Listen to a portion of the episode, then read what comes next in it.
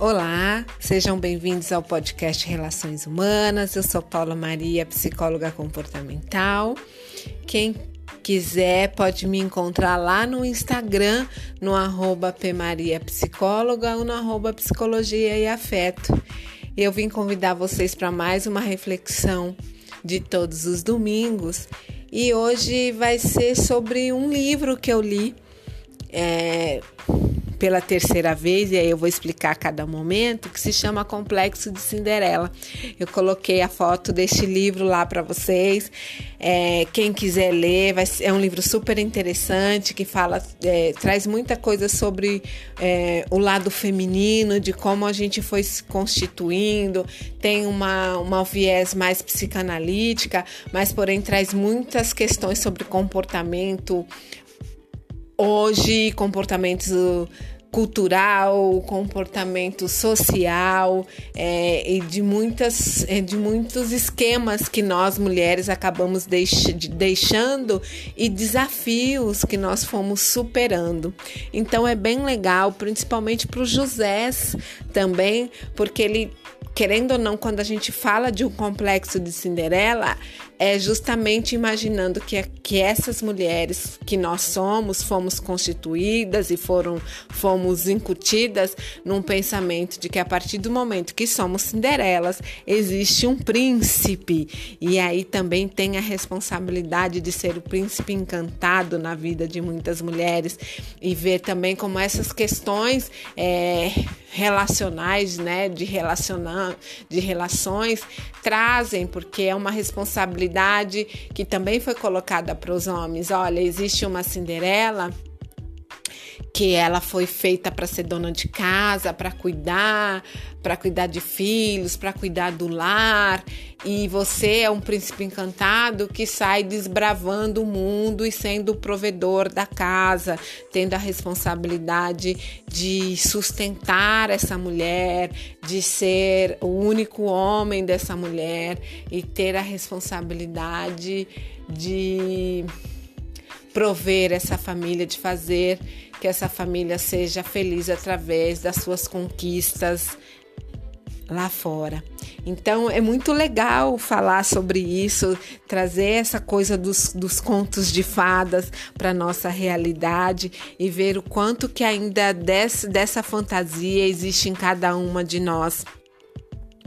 É, eu não vou aprofundar, gente, muito no, no, no, tema do livro, porque senão a gente vai fazer uma coisa muito longa e o nosso podcast ele tende a ser uma conversa de uma reflexão muito leve, aonde é, você possa estar aí na sua cozinha, fazendo a sua comida, limpando a sua casa, dirigindo, é, pegando uma estrada é, e saindo do seu trabalho, é bem um momento de reflexão e descontração. E se eu for me aprofundar muito num livro aí de, de quantas páginas? De 200 páginas, 220 páginas, vai ser uma coisa muito longa e é, acaba que se perde, né, o, o fio da meada. Então eu vou falar do que eu achei mais importante, de mais interessante nessas três fases que eu li desse livro para trazer para vocês. E eu quero sim convidar vocês para colocar os comentários, para ir mandar para mim é, perguntas, para falar do, de, de quais fichas, de quais reflexões que vocês tiveram com essa nessa nossa conversa de hoje. E eu vou começar falando que a tirando que eu tirei uma frase do livro, é, onde a autora fala assim que na vida da mulher, que nós mulheres é, sempre seremos parte de outra pessoa e que nós fomos criadas para sermos protegidas, sustentadas, alimentadas pela felicidade conjugal até o dia da hora da nossa morte. É, é interessante essa frase porque em 2004, quando eu fiz esse trabalho, era muito. É, é, já existíamos, né? A, a, nossa geração, a minha geração aí do, dos anos 70, 80, é, 90, já estávamos ali, é, já sendo mais independentes e a independência que a gente é, conquistou, ela veio através do nosso trabalho, onde quando as, as mulheres começaram a ter ascensão no trabalho, a aceitar cargos de diretoria, cargos de, de chefia, e mas é, tendo que ser extremamente competitivas, né? E essa competição ela chegou muito é, para dentro dos lares.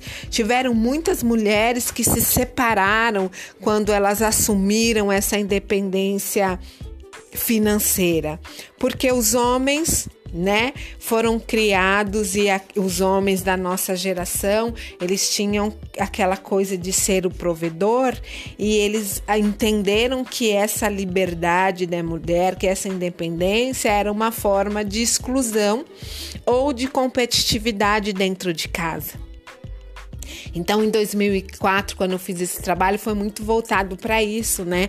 De como que nós, mulheres é, da nossa geração, seríamos, é, conseguiríamos conciliar essa, essa autonomia, é, mas mantendo o sonho que era um sonho que de, de muitas mulheres de se casar, de ter filhos e, e ser mãe, ser dona de casa, enfim. Então, em 2004, meu trabalho foi muito voltado para isso. E foi e, e, também fiz algumas entrevistas lá, até mesmo com as colegas, com os próprios colegas, né? Falando justamente de, de, de de como que as pessoas se colocavam. E eu lembro que na época a grande maioria das colegas de faculdade tinham esse medo de perder a identidade se fossem mulheres bem-sucedidas. Então muitas falavam: "Não, eu estou fazendo a faculdade, mas eu nem sei se eu vou trabalhar". É, é, se eu vou seguir carreira, é, eu consigo, é, é uma carreira que eu consigo conciliar melhor sendo dona de casa.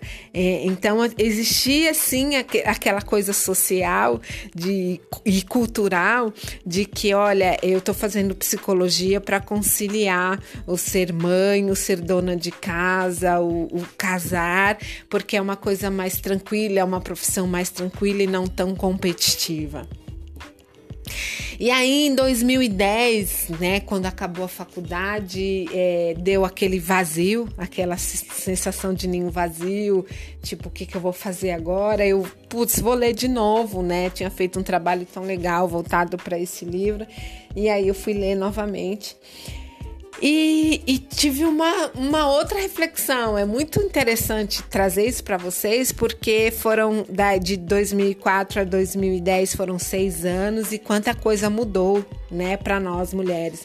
Porque aí é, veio, a, depois da formatura, eu vi muitas dessas mulheres que falavam que queriam conciliar, já pensando em, em ser, em empreender mesmo como psicólogas, e muitas na área. Eu lembro que nesse, em 2010 o RH era o boom, né? Trabalhar, ser diretora de RH, muitos RHs contrataram psicólogas justamente porque.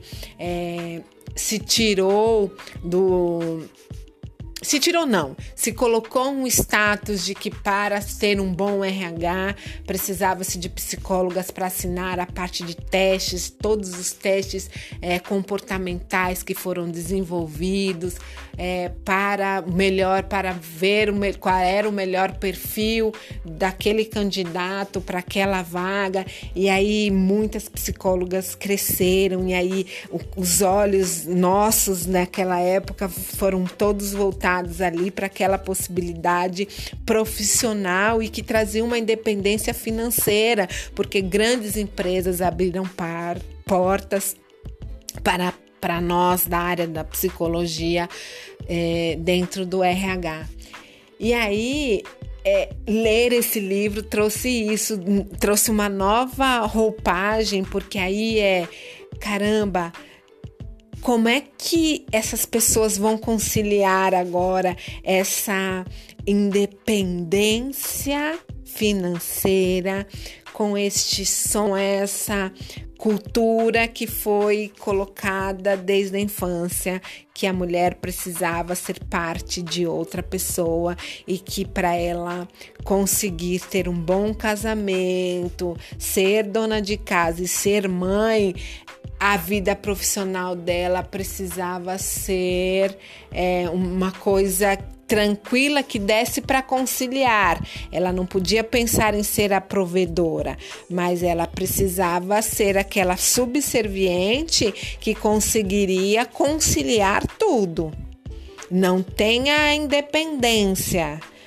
Você precisa conciliar tanto que a sociedade espera de você, quanto o seu sonho de ser uma boa profissional, de ser uma mulher independente financeiramente. E aí vem todo esse conflito, né? Aí veio também essa coisa de caramba, é, eu vou ser quem eu quero ser. Vem as mulheres pensando nisso. E muitas aí começaram a pensar que eu, de, o, o fato de que talvez não conseguisse ser as duas coisas, ser a dona de casa, ser a mãe, é, e ser uma e ter sucesso profissional. E muitas optaram por não ter uma profissão de ascendência, por uma por profissões que que não precisassem ter é, demandar muito tempo, demandar muito conhecimento ou esforço. E outras optaram por falar assim: olha, eu não quero essa coisa de casar, essa coisa de ser mãe, essa coisa de cuidar de casa, não é para mim. E eu vou ser só minha vida profissional é a que vai é, me trazer felicidade em, todos os, em todas as áreas da minha vida.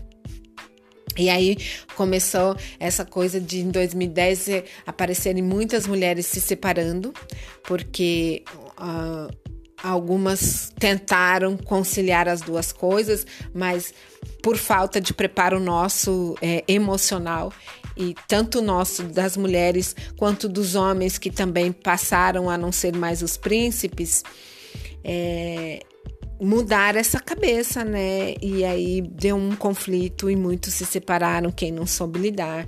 Muitas, muitas opções foram mudadas justamente porque o conflito existia e era para não ficar conflituoso, foi se tomando alguns partidos, ou é o partido A sou a mãe dona de casa ou partido B, tenho sucesso profissional. E aí, agora lendo em 2020, né? Que aí, graças a Deus, a gente evolui, né, gente? E a gente começa a pensar na possibilidade de compartilhamento. Olha só, tava tudo tão ali na nossa cara, né, desde o início que é somos seres humanos e a gente pode compartilhar. A gente pode compartilhar os deveres da casa, a gente pode compartilhar é, o, os cuidados com os filhos, a gente pode compartilhar. É, ter uma, um companheiro que compartilha e não que seja 100% a responsabilidade dele sair e trazer o, o sustento da casa, mas a gente também pode ser parte disso. A gente pode sim ganhar mais que os nossos maridos e ser mais respeitadas profissionalmente, ser mais, é, ter mais sucesso profissional que eles e a partir do momento em que a gente se conhece melhor e que a gente entende que a gente é autossuficiente, cada um dentro do seu contexto e a gente se respeita através disso, né? O homem tirando o peso de ser o príncipe encantado, ele volta para o mundo real, ele vem para o mundo real de que, cara, eu sou um homem e que é muito gostoso é, compartilhar é, a criação do meu filho, dos meus filhos e ver o desenvolvimento. É muito gostoso eu cuidar da minha casa e comprar algo, é, um, um, utensílio doméstico, um, um, um móvel. É, ajudar a limpar e, e, e ver que aquilo é, trouxe aconchego para as pessoas que moram dentro da casa é, fazer comida, né? Trazer é, esse amor através de alimentar a minha família.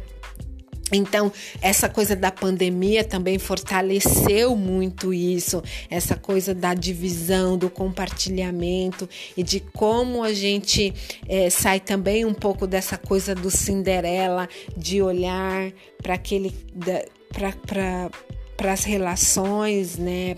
amorosas, amorosas e afetivas, e eu tô também incluindo aqui as homoafetivas, porque também nos casamentos homossexuais, tanto das meninas quanto de meninos, que eu também tenho um consultório e tenho nas minhas relações, que também é, em algum momento essa coisa de, de, de se colocar como a mulherzinha da história, e eu vou abrir uma aspas, é, que o outro precisa me sustentar, que a minha felicidade depende do outro, que essa coisa do, de, de dar o poder para o outro, porque eu não tenho uma autoestima que me que, onde eu me coloque como autossuficiente, onde eu possa me comprometer de igual para igual para o meu companheiro ela também existe nas relações homoafetivas.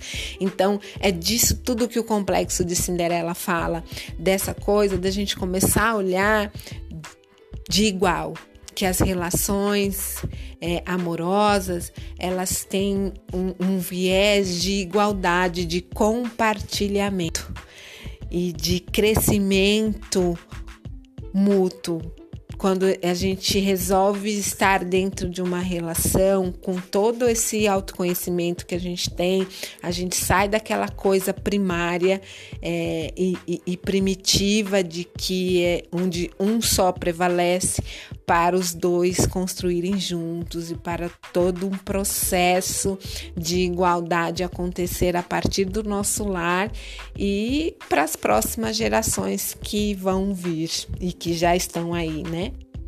Então, é a mulher saindo da fragilidade é, e que é muito real também, gente, falando é, é, dessa parte onde a gente não pode esquecer que muitas mulheres não tiveram tempo de colocar esse processo de Cinderela na, na vida e por isso também foram geradas muitas frustrações. As mães solteiras, é, as, as mulheres, os casamentos que não deram certo, porque aí vieram todas essas frustrações justamente porque existia lá dentro, em algum lugar, essa Cinderela bateu né, esse complexo da, de Cinderela veio forte e aí a gente começou a se frustrar vendo, caramba, não, eu não sou a Cinderela porque eu não, eu não mantive um casamento até a morte, eu não sou uma Cinderela porque eu não tenho uma, uma pessoa ao meu lado,